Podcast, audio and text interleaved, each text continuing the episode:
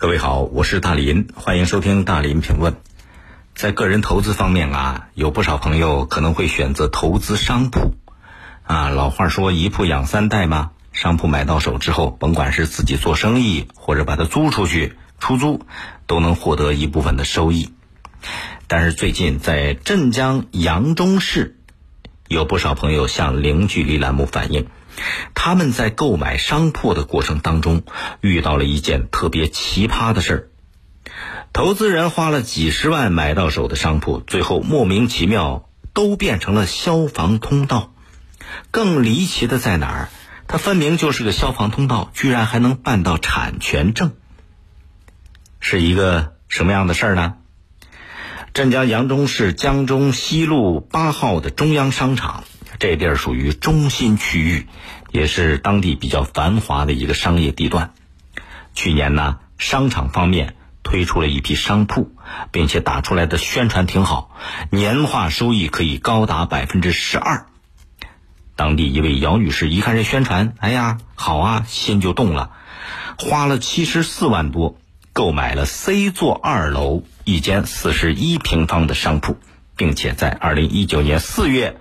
办理了不动产权证，可是姚女士办完了所有证件，到商场来寻找自己商铺的时候，现场的情况让她大吃一惊。原来买到手的好好的商铺没了，就变成了一个消防通道。消防通道还能作为商铺继续经营吗？姚女士就到扬中市消防部门进行咨询了。扬中市消防救援大队的工作人员告诉姚女士：“现在的区域那就是消防通道，它不是商铺啊。根据相关规定，在商场的实际运营当中，消防通道绝对不能够被占用。那是消这个商铺怎么就变成消防通道的呢？商场方面的负责人说了，是因为商场招租的需要。”变更了消防设计方案，姚女士就到扬中市行政审批局去做了一番核实，在住建部门的窗口了解到，二零一八年一月份的时候啊，商场方面就向主管部门提出了建设工程消防设计方案的变更，并且呢，在二零一九年的十二月份，由扬中市住建局通过了验收。包括姚女士在内的部分业主，大家的商铺原来买的好好的都没了，都变成了公共消防通道。那它既然是消防通道，为什么还能够拿到不动产权证呢？根据扬中市自然资源和规划局不动产登记中心负责人的说法，早在二零一六年的时候。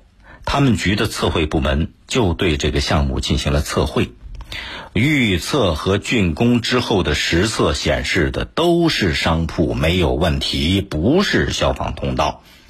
所以呢，他们就给开发商办理了初始登记证明单。那业主拿到了这个证明单和购房合同，当然就可以在登记窗口办理产权证了。可是，事实上，姚女士。在内的很多业主，他们的商铺就已经变成了消防通道，不能够再用于经营，啊，不能占用消防通道吗？你那怎么自去做生意呢？而办好的不动产权证怎么办？登记机关也没有权利进行撤销，这问题就来了。镇江扬中市住建局的相关负责人也说了。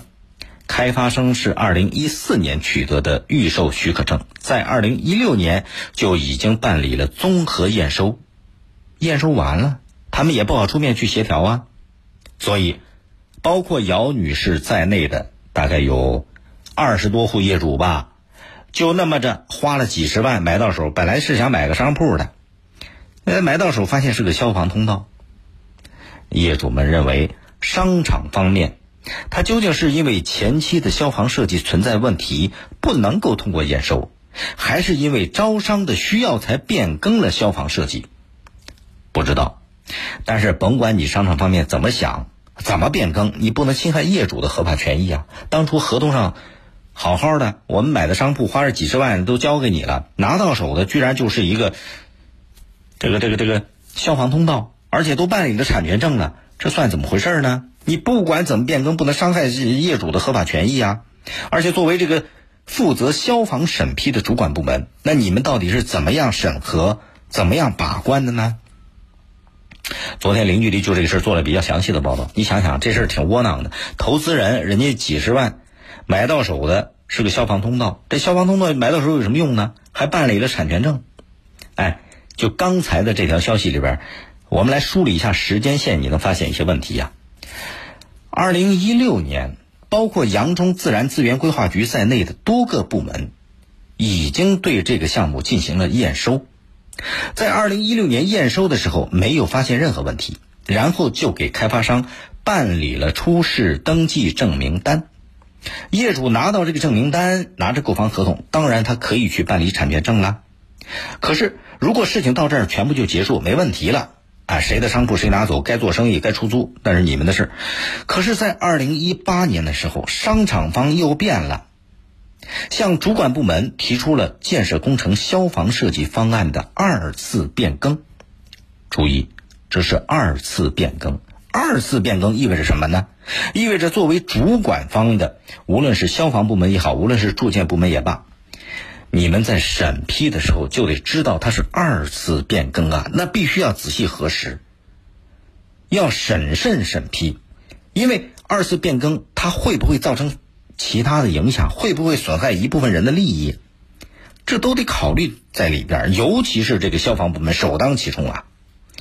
结果在这个过程当中发生了一些职能的移交，移交到当地住建部门了。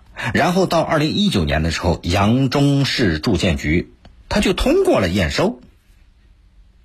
很显然，在这个事儿的过程当中，作为商场一方，根本就没有把投资人的权益当回事儿。